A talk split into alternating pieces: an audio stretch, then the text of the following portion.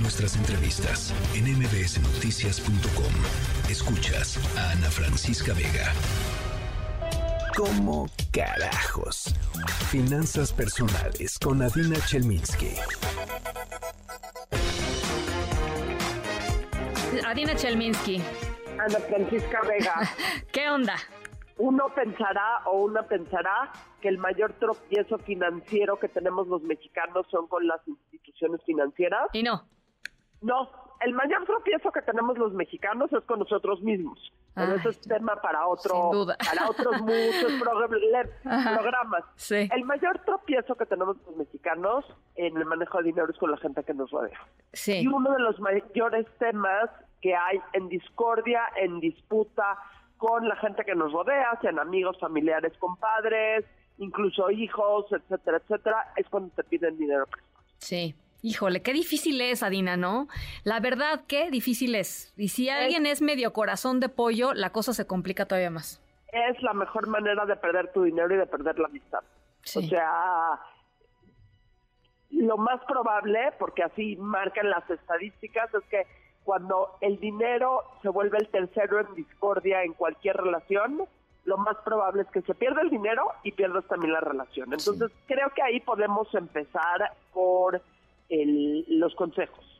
Si tú piensas Échale. que va a aportar tu, fortalecer tu amistad o tu relación el prestar dinero, no la va a fortalecer. Es más, es una de las principales causas por las que las relaciones se deshacen. Mm. Híjole. Mi suegro, número dos, mi suegro solía decir que un aval es un eh, con una pluma. Y eso, Ajá. o sea, y eso aplica también tanto para fungir aval de un amigo como para prestarle dinero a un amigo a un conocido. Estoy usando aquí amigo como genérico. La mejor manera de decir no es diciendo que no directa y frontalmente. Eh, pues, podrá parecer como que un- algo demasiado lógico, pero el- uno de los grandes problemas que tenemos a la hora de prestar, de que nos piden dinero prestado, es que decimos, déjame ver, déjame pensarlo, déjame hacer cuentas. Y lo único que haces tú es generar expectativas con otra persona para que ese dinero se lo tengas que prestar. Si ya lo jalaste durante mucho tiempo diciéndole que sí, que a lo mejor, etcétera, etcétera, luego el que se queda presionado en prestarle dinero eres tú.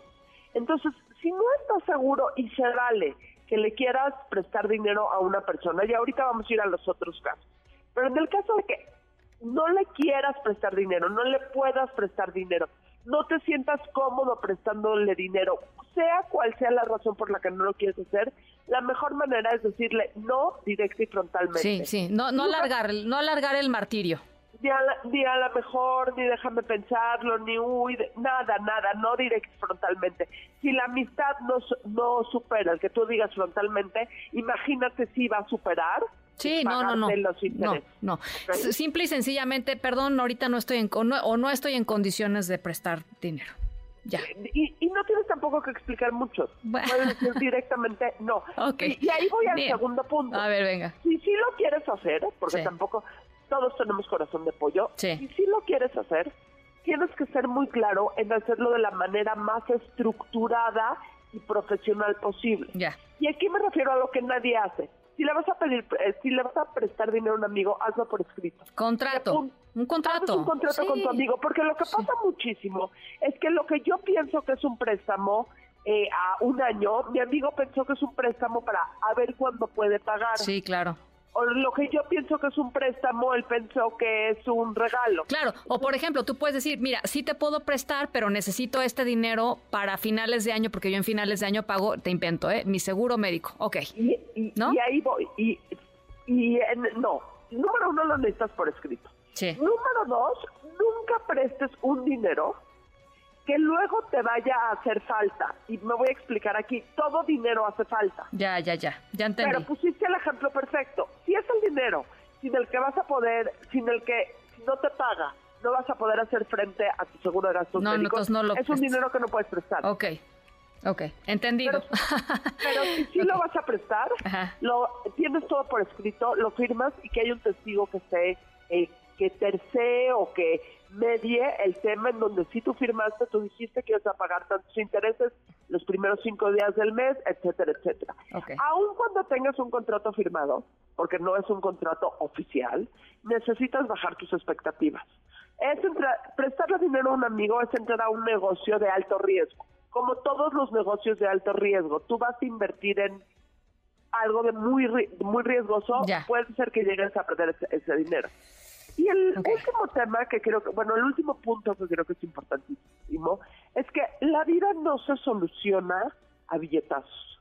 Muchas veces cuando vemos amigos en problemas, y sobre todo cuando son amigos que todos tenemos, que reinciden y reinciden y reinciden en problemas de necesitar dinero, la solución más que más veces que no no está en el dinero.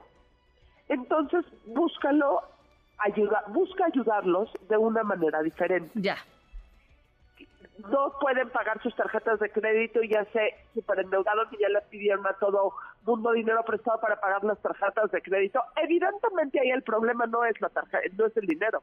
Evidentemente ahí es el tema de gastos y de organización.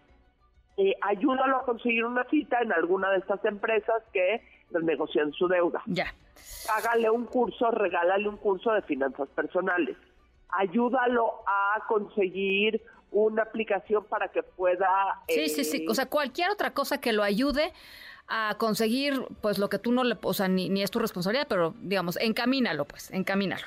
Aunque eso implique gastar dinero. Ya. Porque es mucho mejor gastar dinero por pagarle para que vea a un asesor inmobiliario porque tiene un problema con la hipoteca de su casa, por poner un ejemplo, que estarle prestando dinero para que vaya haciendo más grande, cavando más profundo ese hoyo que tiene. Ya. La vida no se soluciona a billetazos, eso es un hecho. Bueno, ahí está, Adina Chalminsky, mejórate, ¿no? Cuídate mucho. Claro que sí. Te mando, te mando un abrazo, buena semana.